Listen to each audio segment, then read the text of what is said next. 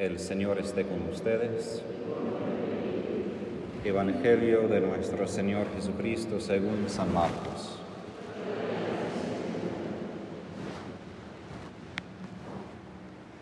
Jesús llamó a los doce y los envió de dos en dos, dándoles poder sobre los espíritus impuros. Y les ordenó que no llevaran para el camino más que un bastón, ni pan, ni provisiones, ni dinero, que fueran calzados con sandalias y que no tuvieran dos túnicas. Les dijo, permanezcan en la casa donde les den alojamiento hasta el momento de partir.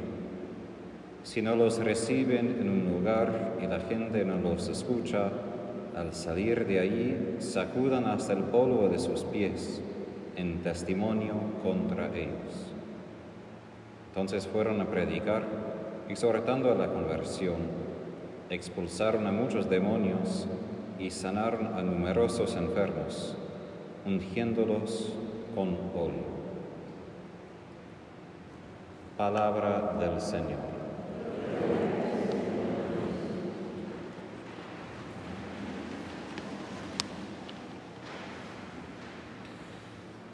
Tenemos la primera lectura y el Evangelio en paralelo.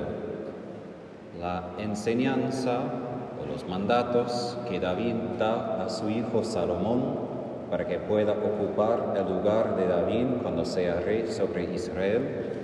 Y también Jesús, quien no como padre en el sentido estricto, pero como maestro de los apóstoles, les enseña cómo realizar las mismas proezas que Jesús mismo ha hecho cuando Él ya se ha ido al cielo.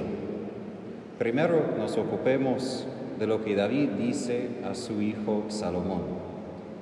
Él, en vez de dar enseñanza práctica de cómo manejar todo un reinado y cómo hablar con los aristócratas, con la gente que tiene dinero y poder, David enfatiza más que todo que debe obedecer a los mandatos de Dios. Hoy en día esto tampoco suena muy práctico, porque uno podría decir, ok, esto suena muy bien, pero cuando me siento sobre ese trono, no me van a preguntar sobre, ¿y cómo te interpretas esta parte de la ley? No, van a decir, mira, esto fue mi dinero, me lo robó y decidí por mí, por favor, ahora. Y así a veces somos muy prácticos todavía en el mundo. Queremos lo que nos alcanza, lo que necesitamos ya ahora. Pero David tiene una vista más larga para su hijo y sabe de que la felicidad de su hijo depende no simplemente de una sabiduría práctica, sino de su fidelidad, su obediencia a la ley de Dios en lo cotidiano.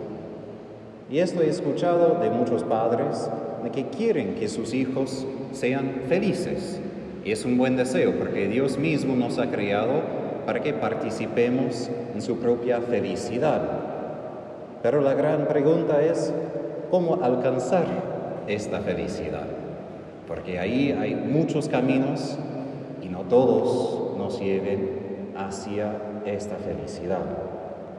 Jesús nos ha indicado solamente un camino y este camino es el camino de la cruz, lo que nos suena como un camino hacia la felicidad, pero sabemos de que esta es nuestra esperanza, de que a través de cualquier oscuridad, cualquier sufrimiento, llegaremos a un gozo que cualquier cruz, cualquier oscuridad no nos puede arrebatar. Y ahora añado algo que quizás ustedes han escuchado, de que esto de lo que David dice a Salomón es como su último testamento, es como su último deseo para Salomón antes de subir al trono. Yo cuando era más joven recuerdo de que quizás una semana antes de que mi papá se murió, apenas un día antes había descubierto que tenía cáncer, tenía, si recuerdo bien, 12 tumores en todo el cuerpo, casi no hubo parte de su cuerpo que no tenía un tumor. Y él me dijo, sabiendo que iba a morir, Tadeo, quiero que tú seas un santo. Ahora no estoy aquí para glorificarme, pero digo esto más para hablar de mi papá. Porque esto sí fue un deseo sincero y profundo desde su corazón.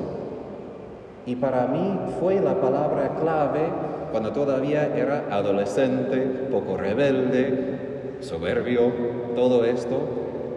Pero fue una palabra bien importante de que esto es lo que no solo mi Padre en la tierra quiere, pero mi Padre en el cielo quiere también. Y quiero que vale la pena por los que son padres. Yo sé que quizás a veces los hijos no quieren escuchar nada de Dios y es difícil decir tales cosas. Pero creo que al menos una vez vale la pena decirlo así. Decirlo de que cualquier cosa que hagan en la vida, aunque ojalá que no sea pecado, pero fuera de eso está bien, pero que esto sea su meta.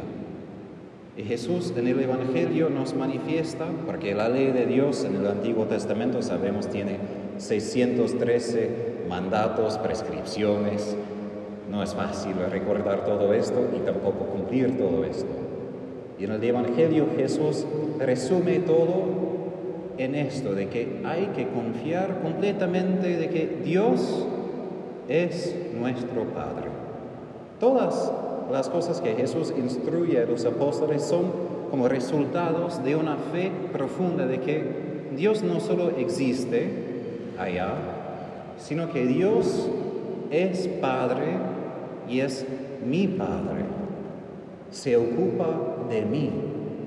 Y por esto el Evangelio dice que no debemos preocuparse, y a veces nos preocupamos porque estamos preocupándonos, pero esa preocupación se desvanece cuando estamos frente a un Dios que nos ama tanto. Por eso no necesitamos tantas provisiones, tanta seguridad en la tierra, no porque simplemente todo eso es malo, sino porque nuestra seguridad se encuentra en Dios, quien nos ve, aun cuando no podemos ver a Él. Y creo que también en otro momento había compartido de que después de la muerte de mi papá, estaba yo corriendo con mi hermano y grité a Dios porque permitió que mi papá se muriera cuando todavía tenía 18 años. Y lo que escuché en mi corazón fue, porque yo quiero ser tu padre. Y mi respuesta no fue tan hermosa, mi respuesta fue, gracias, pero quiero mi papá. Quiero un papá así palpable en la tierra. ¿Por qué? Porque no es fácil vivir en la fe de que Dios existe de verdad. Es fácil decirlo de palabra, pero de vivir como Jesús vivía, de vivir como los apóstoles vivían, esto no es fácil. Y recuerdo el doctor Castañón, quien a veces se quejaba de los católicos, porque él habla en muchos lugares, muchos países, y dice que otras veces los católicos somos buenos en todo, salvo cuando entra en el tema del dinero. Ahí se quiebra nuestra confianza y él dice, por ejemplo, en su experiencia, no digo nosotros como parroquia, digo católicos en general, somos los menos generosos en su experiencia. Hay muchos otros que dan con libertad y manifiesta esa capacidad de vivir según la providencia de Dios. Esto es una manera muy concreta de entregar todo lo que tenemos y concretamente el dinero en las manos de Dios Obviamente, con prudencia, Dios no quiere que seamos como estúpidos con dinero, pero prudentes en confiar. Y la última cosa, y aquí termino, Jesús envió a los apóstoles de dos en dos a predicar el Evangelio. Es importante hoy predicar el Evangelio, pero la condición es que primero puedo amar a mi hermano. Si no puedo amar a la persona que está conmigo, no puedo predicar el Evangelio, lo cual es el amor de Dios, si no puedo practicar esto con la persona cerca de mí, la persona que sabe todo de mí, sabe mis pecados, sabe todas mis idiosincrasias, todas las cosas que le enoja. Si no puedo convivir, entonces no puedo predicar. Será palabras, pero no experiencia.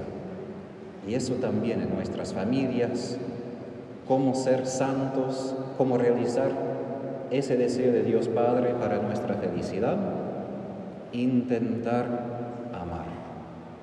Porque ahí, no solo cuando somos amados, pero cuando nosotros amamos como Dios ama, ahí encontramos la seguridad. Y ahí podemos extender el reino de Dios, no como David y Salomón como reyes, sino como los apóstoles, como discípulos de Jesús, que solamente poseemos una cosa, este amor que Dios tiene para nosotros y que somos privilegiados a compartir.